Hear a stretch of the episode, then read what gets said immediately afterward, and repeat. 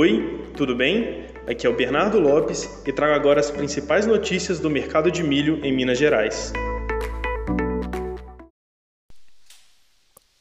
O volume de negociações em Minas Gerais segue baixo, com ofertas pontuais e abastecimento de milho praticamente no limite. Isso se deve à enorme quantidade de chuvas na grande maioria das microrregiões do estado. Enquanto o volume de milho que será colhido em meados de março não está disponível, compradores seguem em busca dos lotes que estão valorizados. As principais regiões vendedoras seguem no Triângulo Mineiro e no noroeste de Minas. Ibiá segue reportando vendas a 93 reais para compradores de Minas Central, enquanto Naí e Buritis tem reportado saídas de negócio para Ponte Nova e Montes Claros. A expectativa é pela manutenção das chuvas até a próxima semana, atrasando em mais alguns dias o início da colheita de soja e milho. Acesse o nosso app e confira as cotações em todas as microrregiões de Minas Gerais.